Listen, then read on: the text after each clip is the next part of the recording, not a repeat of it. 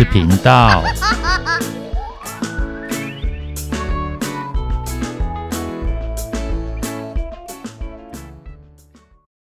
欢迎收听《不想说故事》，鸡小妹与神秘海洋第三十七集。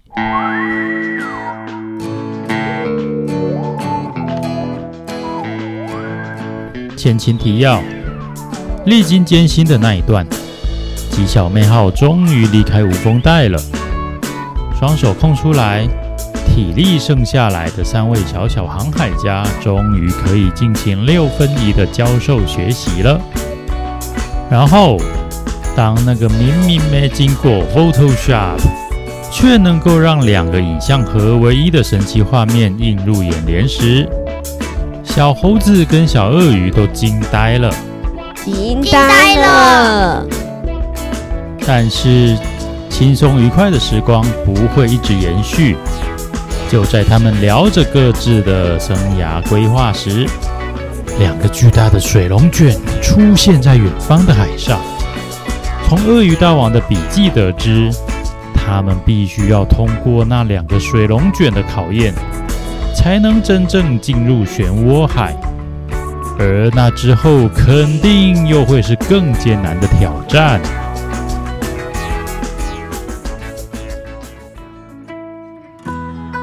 如何？它上面有写吗？有哦，有哦！快告诉我们，实在太紧张了。别急啦，事关重大，我得专心看。他们继续阅读鳄鱼大王的笔记。哦，不对，老样子。小鳄鱼阅读，鸡小妹与小猴子在一旁等着。咦，居然是这么一回事！什么？居然是这么一回事！没想到，居然……哎，等一下，他什么都还没说哎！哈哈，我太紧张了。好啦，详情听说。小鳄鱼终于开始诉说关于漩涡海的记载。那是一片不可思议的海域，一个漩涡紧邻着一个，从不曾停歇。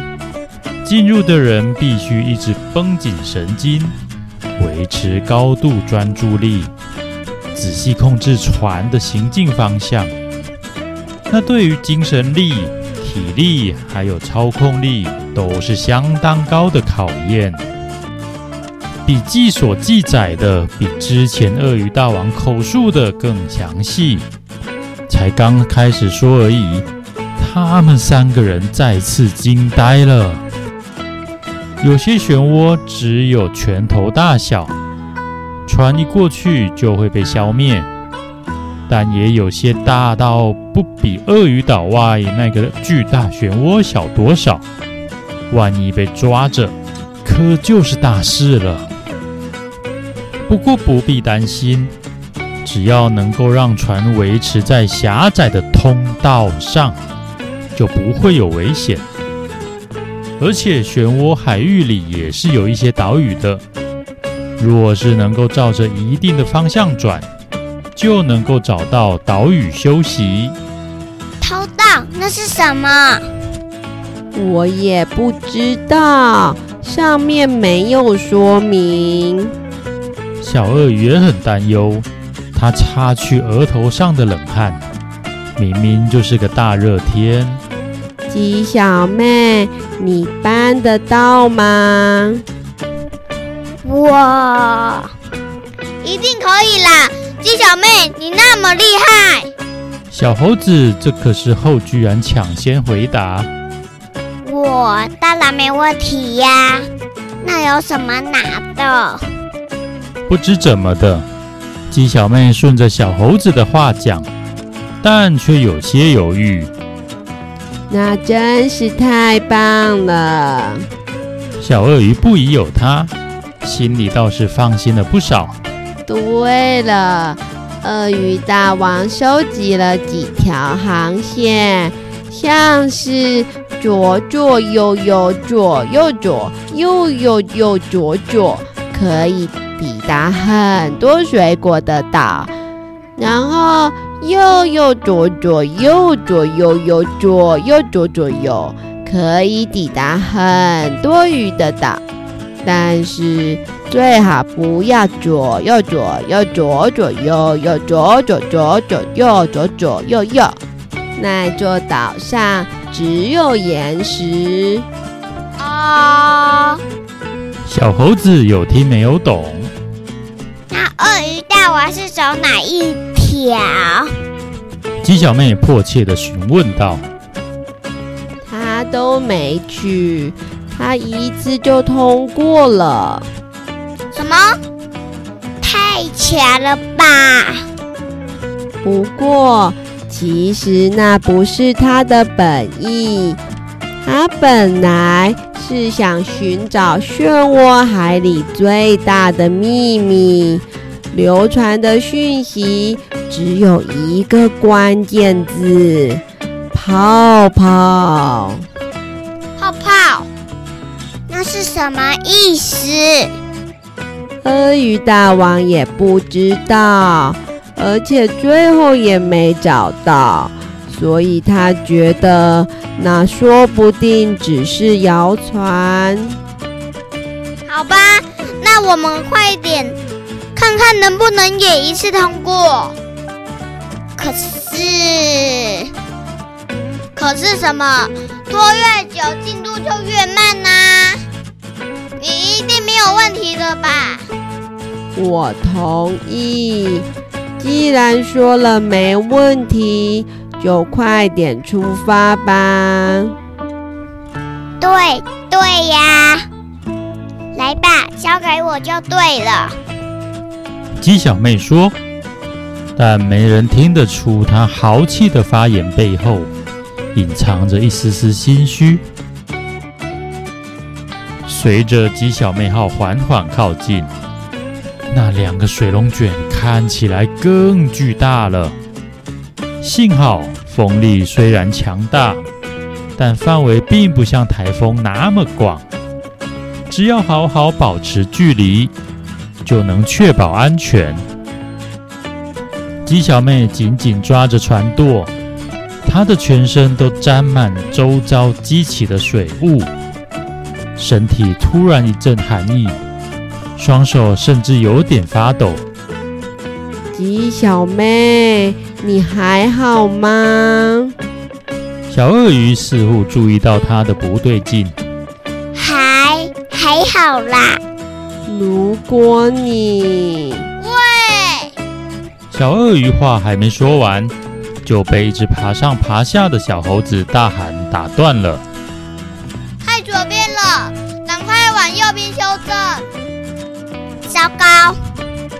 鸡小妹一听，才突然回神，慢了一拍，才注意到自己居然失误了，赶紧将船舵往右打，但船身却不听使唤地转过头，他又急忙往左打回来，反复不断，顿时船身剧烈摇晃，小猴子差点就抓不住。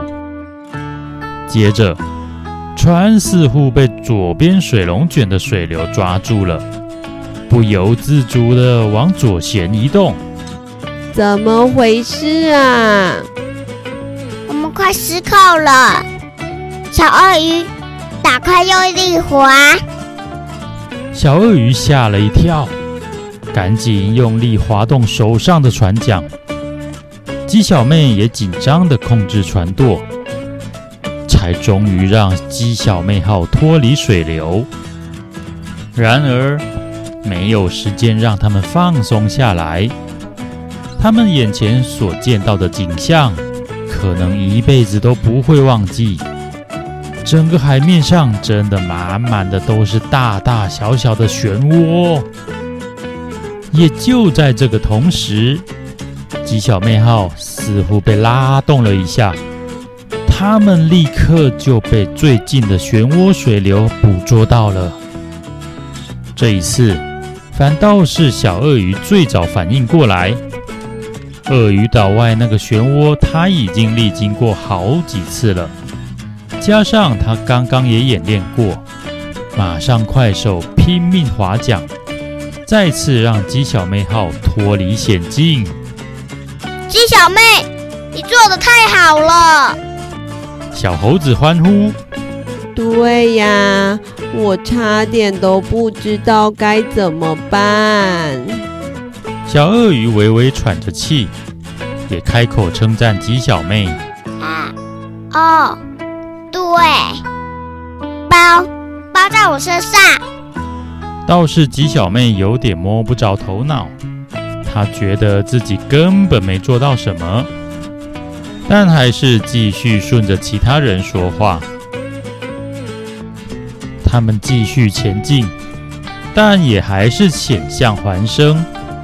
好多次真的都差点被漩涡拉进去，幸好都不是太大的漩涡，最后还是成功脱离。但这么一来，小猴子和小鳄鱼都察觉到不太对劲，这根本不比无风带轻松。重点是。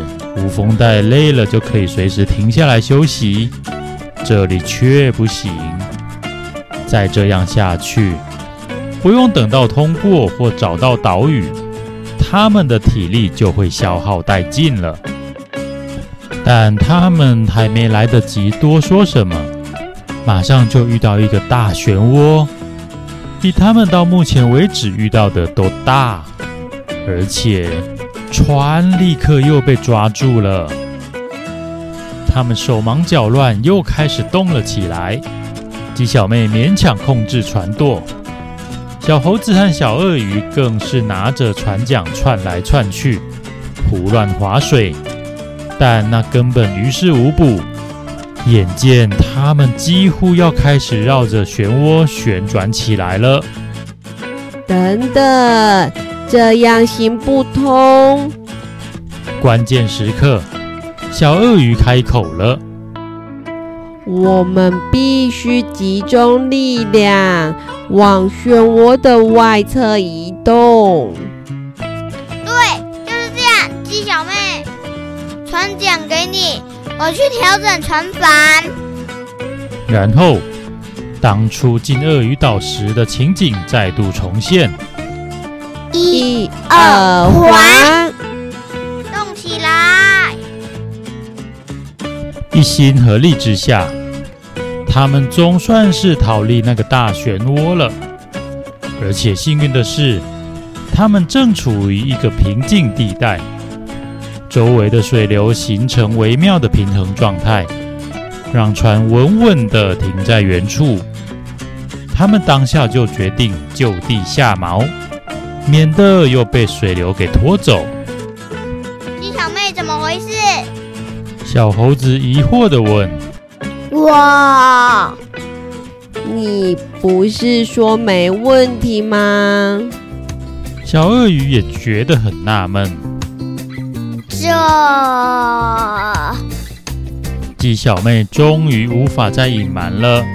呜呜呜，其实。我根本就不会应付学过，我从来没有自己面对过。真的吗？那你为什么不早说呢？小猴子相当意外。我都夸下海口了，之后根本就说不出口。原来如此，真的有困难的话。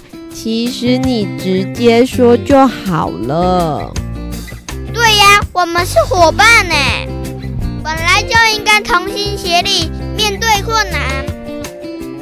我同意，你可以多信任我们一点，多依赖我们一点啊。我知道了，谢谢你们。应该是我们要说抱歉。让你背负太多责任。话说开了，真是好。他们终于都知道各自的问题。一阵讨论过后，他们总算再次出发。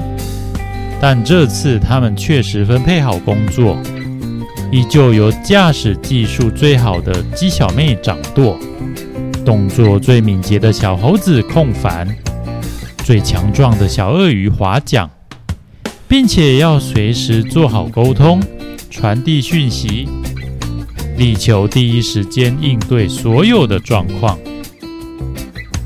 重新上路，因为有了伙伴的支援，鸡小妹突然觉得一切都变得容易了，而且他似乎看见了通道。是的，那是在漩涡与漩涡之间，隐约能够看到狭窄的平静海面。先前因为一直处于焦虑紧张状态之中。根本没察觉，现在居然能够看得那么清楚。不过，他们还是有一个问题，大问题。由于先前兵荒马乱的航行，他们根本没能照着笔记里的任何一条路走，现在也只能往预计的西北方向前进。然后见机行事了。这一集的故事就说到这边。我们的三位小小航海家能否持续顺利的航行，克服漩涡海的考验，还是会再有什么奇妙的际遇呢？